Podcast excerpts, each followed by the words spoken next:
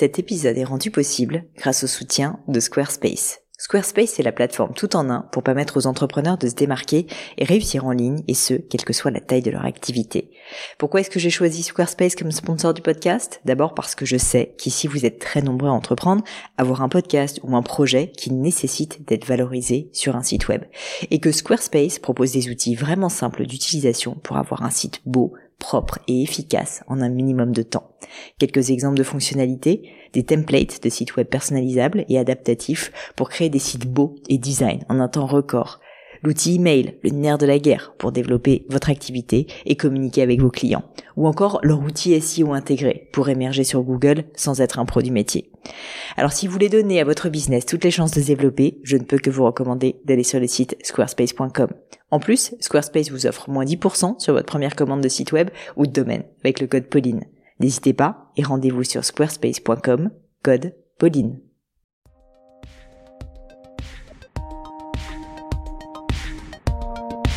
Hello la team podcast, ici Pauline Negno et vous êtes sur une leçon. Mais qu'est-ce que c'est que ces leçons? Vous ne le savez pas encore, mais ça veut dire que vous n'êtes pas encore abonné à ce podcast sans doute. C'est une erreur que vous devez tout de suite corriger. Blague à part, pour ceux qui ne connaissent pas les leçons, ce sont des moments où je vais discuter avec l'un d'entre vous, auditeur du podcast, pour essayer bah, de répondre à ces questions du moment, ces interrogations. C'est en général des sujets qui sont assez business. Et en l'occurrence, c'est le cas avec Corentin, un homme, je suis ravie, c'est pas si fréquent. Donc merci à Corentin d'avoir osé se lancer dans cette leçon.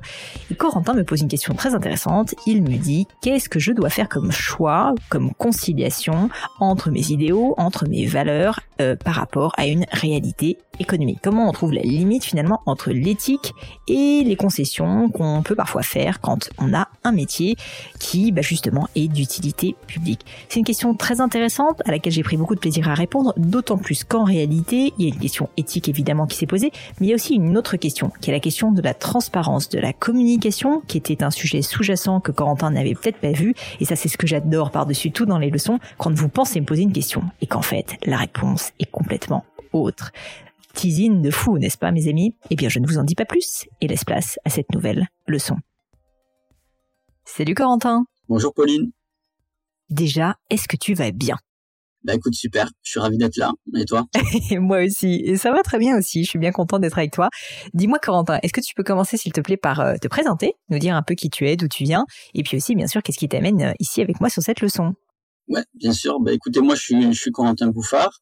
Euh, j'ai créé il y a un petit peu plus d'un an avec Charlotte Tandou euh, Willby une appli, une application complètement gratuite de découverte des métiers qui aide les jeunes dans leur orientation professionnelle. Euh, bon, on, ah. on, est tous passés par là, hein, l'orientation.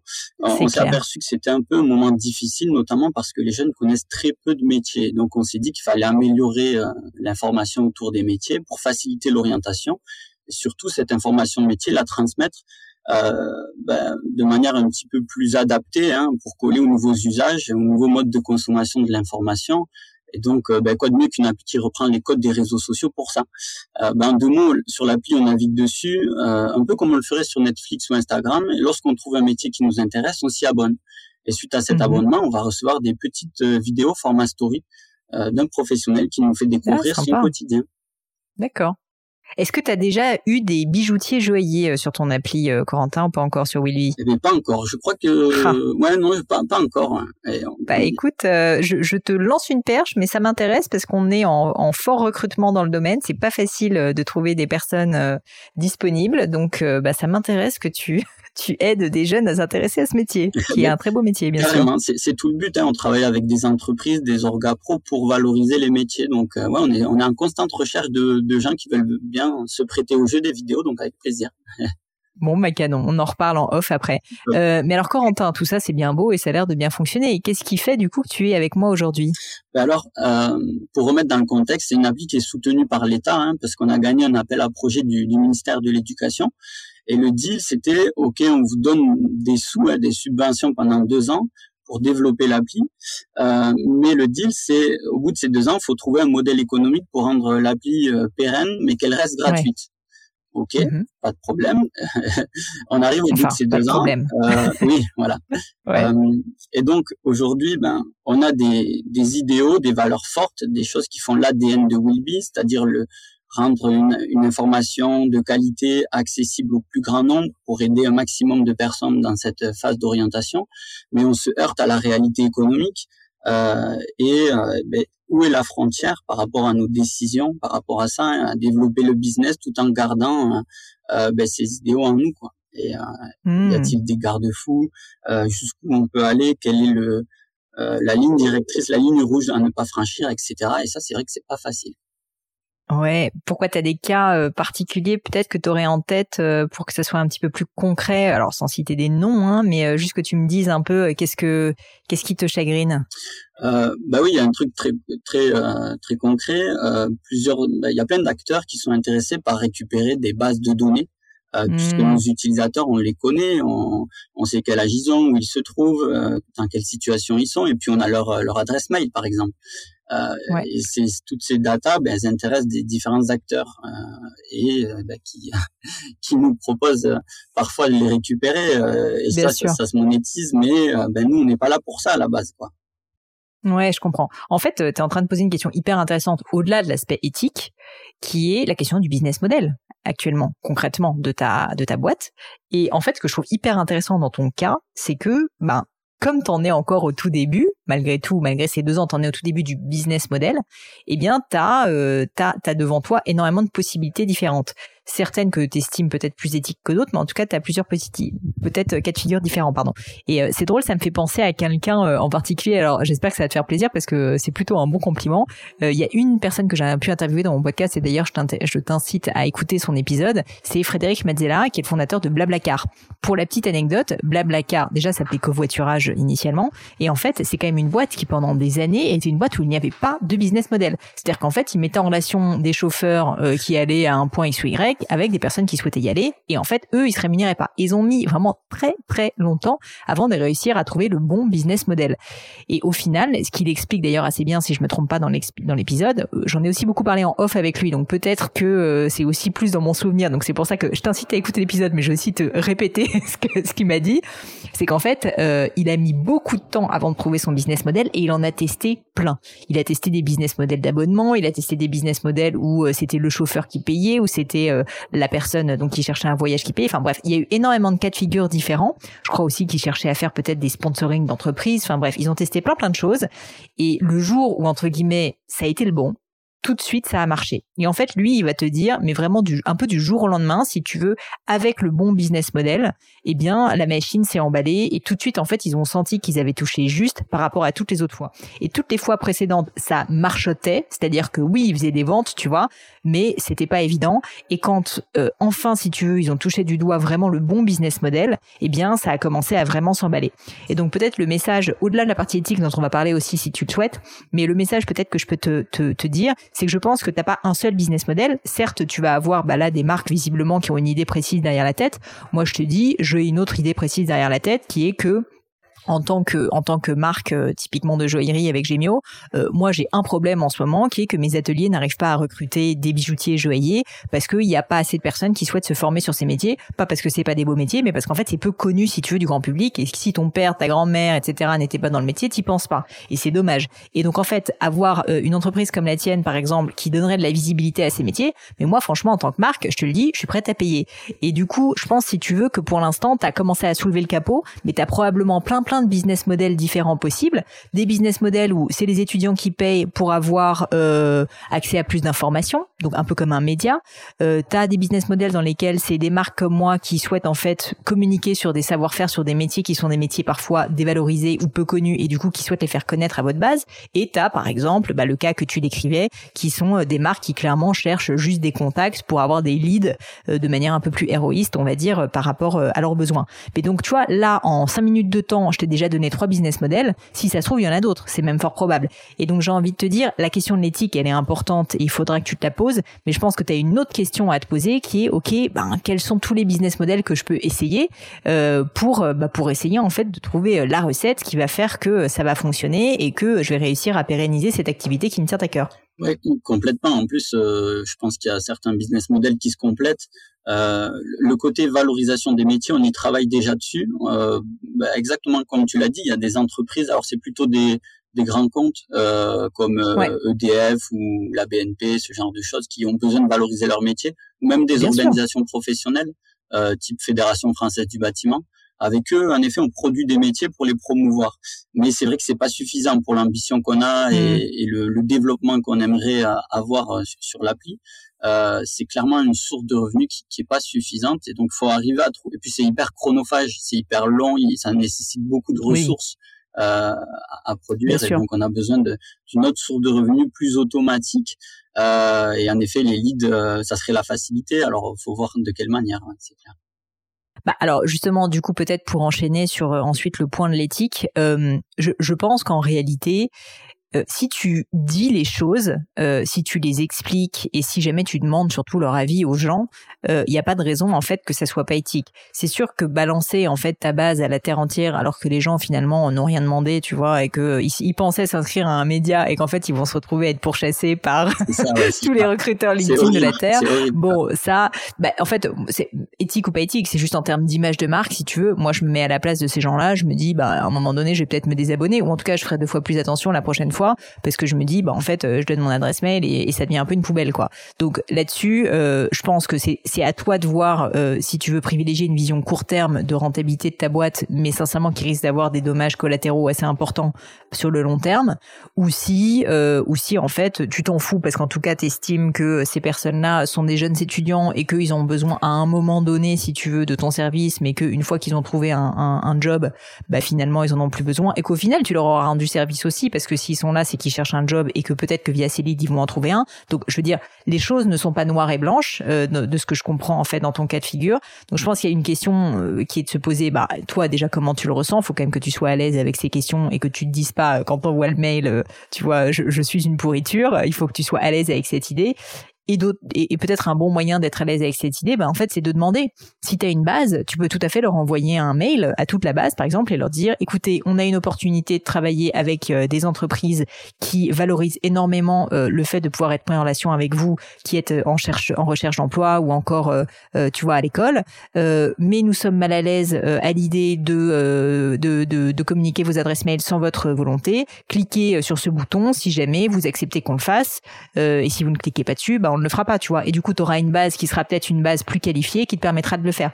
Ça me fait penser à un exemple qu'on a vécu il y a pas très longtemps euh, chez Gemio où euh, tu, tu le sais peut-être euh, si jamais tu nous suis sur Instagram ou que tu es notre newsletter. Alors, je sais pas si tu le fais, mais, mais en fait, on a dû augmenter nos prix parce que avec la guerre en Ukraine, le cours de l'or, le cours des métaux précieux, le cours des pierres précieuses, tout, tout a énormément augmenté et donc nous, on s'est pris plat ça, de plein fouet. Ça faisait déjà des mois et des mois, si tu veux, que le cours de l'or, des pierres augmentait, mais là, ça a été drastique qu'on s'est dit, mais en fait, euh, franchement, ça devient trop important. On ne peut pas passer à côté d'une augmentation de prix. Initialement, ce qu'on avait prévu de faire, c'était de se dire, bah en fait, euh, bon, bah on va être obligé de le faire. On espère que les gens vont pas trop gueuler, et voilà. Et puis, à un moment donné, je me suis dit, mais finalement, ce problème-là, il faut qu'on l'assume. Les gens ne sont pas bêtes. Euh, si on est transparent et qu'on assume le fait qu'on est obligé d'augmenter les prix, qu'en plus, en l'occurrence, on va pas augmenter les prix autant que l'augmentation réelle euh, sur nos matières premières est, je pense que si on l'explique, eh bien, les gens, en fait, vont bien le prendre. Et c'est exactement ce qui s'est passé. On a fait pas mal de communication euh, pour expliquer, en fait, pourquoi et comment on allait faire ça. On a laissé d'ailleurs du temps aux gens pour passer commande s'ils le souhaitaient avant l'augmentation des prix. Et du coup, si tu veux, ça a été hyper bien accueilli parce que bah, toute notre audience nous a dit, mais franchement, c'est génial. Vous êtes l'une des premières marques à nous expliquer pourquoi vous le faites et surtout à nous laisser le choix de passer commande avant ou après. Bah, toi, je pense que c'est un peu la même chose. Quand tu as un problème éthique ou un problème de communication, franchement, mon message principal, c'est parle-en à tes clients. Tu vois, là, tu es dans un cas de figure que je comprends qui est compliqué. Bah, franchement, n'hésite pas à leur demander leur avis. Si ça se trouve, ils seront ravis. Si ça se trouve, tu te complètement être interprète et qu'en fait les mecs mais ils n'attendent qu'une chose c'est de recevoir des leads entrants pour avoir un job. Enfin tu vois moi je me mets aussi un peu à leur place. En fait peut-être qu'ils vont être trop contents et que pour des raisons soi-disant éthiques mais qui en fait ne sont éthiques que pour toi et peut-être que eux en fait considèrent pas du tout ça comme un problème tu te tires une balle dans le pied au niveau de ton business model. Donc moi je te conseille de leur poser la question et de leur laisser le choix ensuite oui ou non. Et tu verras bien si ça marche. Oui oui ouais je suis je pense que en effet la, la transparence ça peut être vraiment important euh, et puis aussi le, le côté, est-ce que ça rend réellement service à notre utilisateur Ça, ça peut être Bien sûr. une ligne directrice, quoi.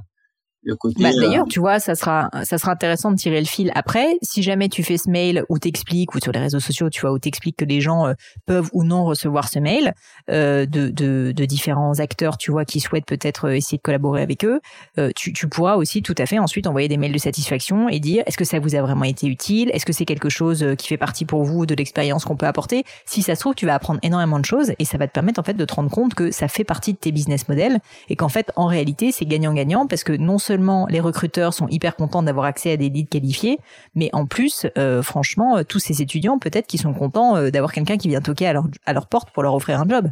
Carrément, ouais, ouais, ouais. Tout à fait.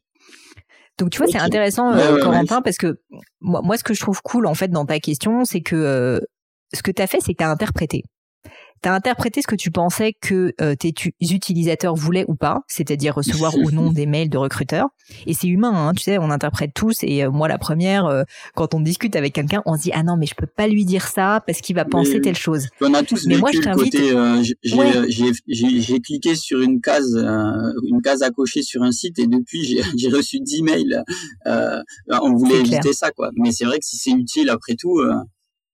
Ouais, mais tu vois, même dans la vie courante, j'ai envie de te dire, euh, très souvent, on, pense que quelqu'un va se dire quelque chose quand on va lui poser une question ou, euh, enfin, tu vois, va une fois de plus interpréter notre propos. Et en fait, on n'est pas dans sa tête et peut-être qu'on se trompe complètement. Et donc moi, ce que je t'invite à faire, euh, et c'est un exercice que j'essaye de m'astreindre à moi-même, mais je peux te dire que c'est plus facile à dire qu'à faire, c'est de se dire que au lieu d'essayer d'interpréter et surtout se rendre compte quand on interprète, parce que c'est pas facile de s'en rendre compte, c'est de se dire, mais en fait, quand j'ai un doute, je vais juste poser simplement la question. Et si je pose la question, bah, je vais me rendre compte que sincèrement, je t'assure, c'est terrible, mais dans 50% des cas, en fait, mon, mon interprétation, déjà, c'était une interprétation, ce que je ne savais pas. Je pensais que c'était la vérité révélée. En fait, ça n'est qu'une croyance. Et d'autre part, euh, bah, en fait, je me plantais complètement. C'est quand même dingue quand on y pense. complètement. Ouais, ouais. Non, mais c'est vrai qu'on n'utilise pas assez euh, la communauté qu'on a pu créer parce qu'aujourd'hui, on a quand même quelques dizaines de milliers d'utilisateurs partout en France. Incroyable. Et on s'appuie pas assez sur eux, je pense, pour euh, pour construire euh, l'évolution de l'app. Donc, oui, tu fais bien de, de souligner bah, Que ce soit sur ce point et sincèrement sur beaucoup beaucoup de points. Enfin, je sais pas si tu me suis sur les réseaux sociaux, mais moi, mais très très régulièrement, je pose des questions à mon audience. Dès que je lance une formation, euh, mes formations, les gens me disent comment tu choisis tes formations. En fait, je pose la question à mon audience. Qu'est-ce que vous voulez? Donc ensuite, évidemment, ça marche parce que forcément, c'est ce que les gens veulent. Donc, c'est pas moi qui suis un génie, c'est juste que je leur ai demandé leur avis, tu vois. Et je pense qu'on est très très souvent en fait en tant que marque ou en tant qu'entreprise, on se dit ben on est la marque, il y a les clients de l'autre côté et donc on crée un espèce de mur entre les deux. Euh, finalement, assez peu de dialogue. On essaye juste de leur entre guillemets vendre quelque chose en espérant, tu vois, que le produit va leur plaire mais on leur pose pas des questions réellement sur ce qu'ils attendent, sur ce qu'ils aimeraient améliorer. Et moi, c'est quelque chose que je t'incite à faire énormément, surtout que tu as la chance d'avoir une communauté, quoi. Donc c'est, c'est franchement, c'est énorme. je pense qu'on a trop cloisonné le sujet parce que côté utilisateur, on leur a beaucoup posé la question quelle fonctionnalité vous voulez avoir sur l'app, etc. Et côté client, on leur a demandé ce qu'ils attendaient, euh, euh, comment promouvoir les métiers, mais on n'a jamais osé demander aux utilisateurs comment on hmm. pouvait amener euh, du service euh, et de la monétisation. Pour nous, c'était vraiment deux sujets à part et jamais on faisait jamais on faisait le lien entre les deux. Alors que si, on peut leur poser à eux aussi ces, ces questions et avoir leur retour. Quoi. Bah, au contraire, je te, je te, donne un autre exemple, euh, toujours me concernant, mais c'est pour te, te, te, donner des clés. Euh, le, le, sponsoring, tu sais, je fais du sponsoring sur mon podcast, donc j'ai parfois des publicités en début de podcast, et très régulièrement, j'ai posé la question est-ce que le sponsoring vous appréciez ou pas? Dites-moi qu'est-ce que vous en pensez avec beaucoup d'honnêteté. Donc déjà, je leur ai demandé avant de me lancer dans le sponsoring si jamais je le faisais de manière honnête, c'est-à-dire que vraiment ce sont uniquement des personnes que je recommande parce que j'ai testé les produits et que j'apprécie. Donc c'est vraiment une recommandation si tu veux pas juste de la pub, euh, on va dire, euh, tu vois, sans qu'il y ait de choix et de, de derrière, on va dire d'intention. Euh, est-ce que vous, est-ce que ça vous dérange ou pas? Alors oui, il y a des gens que ça dérange, mais ils me disent en tout cas je m'en fous, je zappe. Et à l'inverse, t'as franchement mais 75% des gens qui me disent franchement j'apprends des choses. Euh, pour peu que ça soit sincère, je te fais confiance, bah, ça me permet parfois d'avoir des petits codes promo, des bénéfices, etc. Donc non, en fait, euh, je trouve ça cool. Et puis par ailleurs, euh, je pense que c'est normal que tu puisses commencer à te rémunérer pour tout le travail gratos que tu fais. Donc tu vois, en fait, tu seras agréablement étonné. Non mais moi, ça me choque à chaque fois hein, de la bienveillance des communautés quand on leur pose la question. J'en profite d'ailleurs pour remercier ma communauté à ce propos. mais mais tu vois, je pense qu'il faut pas il faut pas avoir peur de ça, de poser des questions. Tu vas voir que c'est presque addictif. À un moment donné, il faudra que tu te réfrènes parce que, en fait, ils ont toutes les clés. Mais vraiment, ils ont toutes les clés. Il faut arriver à les solliciter et à les faire entrer dans, dans cette démarche-là. Ouais, carrément. Et puis bah, vous peut-être par mail, par les réseaux sociaux, ça peut être utile aussi. Je pense que tu as une chance quand même, c'est que tu leur rends service à ces utilisateurs. En plus, c'est des étudiants, ils sont assez à l'aise, j'imagine, sur les réseaux sociaux. donc, je sais pas si vous êtes très présent, mais à mon avis, enfin, as un énorme boulevard, si tu veux, pour permettre justement à ces jeunes de s'exprimer en plus sur les réseaux sociaux. Les gens adorent donner leur avis, tu sais. Donc, si tu leur poses la question, ils seront ravis de donner leur avis. Et surtout, c'est utile pour toi. Et puis, on a remarqué que, euh, on va dire que quand une marque, quand une marque demande des retours, c'est plus compliqué. Mais quand c'est un, humain, quand c'est euh, c'est Charlotte ou c'est moi qui portons le mmh. message, de suite, on a plus de retours. Je sais pas si euh, si tu confirmes ça. Ah bah ça, ouais ouais, le, côté incarné. Bah en fait pour une raison simple, mais je pense que tu vas moi-même en fait je rejoins ce point de vue, c'est que si jamais c'est juste une marque dans l'absolu qui pose une question, j'ai un peu je me projette pas, j'ai un peu l'impression qu'en tout cas ça va pas être lu et je me dis bon bah mon avis c'est un avis parmi des milliers d'avis qui vont rentrer dans une espèce de machine à laver si tu veux de processus qui fait que que je réponde pas un peu triste à dire mais euh, c'est un peu comme un vote quoi. Je veux dire tu dis est-ce que ma voix compte vraiment. Bon, parce qu'il y a beaucoup de monde. Mais si jamais tu as quelqu'un qui est vraiment incarné, si tu as quelqu'un qui te dit on lit tous les avis, ça compte énormément pour nous, et c'est vrai en plus, euh, et, euh, et on a besoin d'avoir votre retour, bah en fait tu te dis qu'il y a vraiment cette personne qui est en face de toi euh, ça te prend pas beaucoup de temps de lui rendre service et de donner ton avis. Et donc forcément, tu vas effectivement avoir un retour qui est beaucoup plus intéressant. Donc euh, même en tant que marque, si tu veux, tu peux tout à fait toi, Corentin, parler en tant que fondateur et dire, bah voilà, je suis fondateur, euh, je me pose ces questions. C'est hyper intéressant en plus et ça, et ça, franchement, ça dit beaucoup de bien de ta marque et de qui tu es. On se pose une question éthique, mais je me rends compte que c'est peut-être quelque chose en fait qui vous intéresserait et donc j'ai envie d'avoir votre avis sur ce sujet.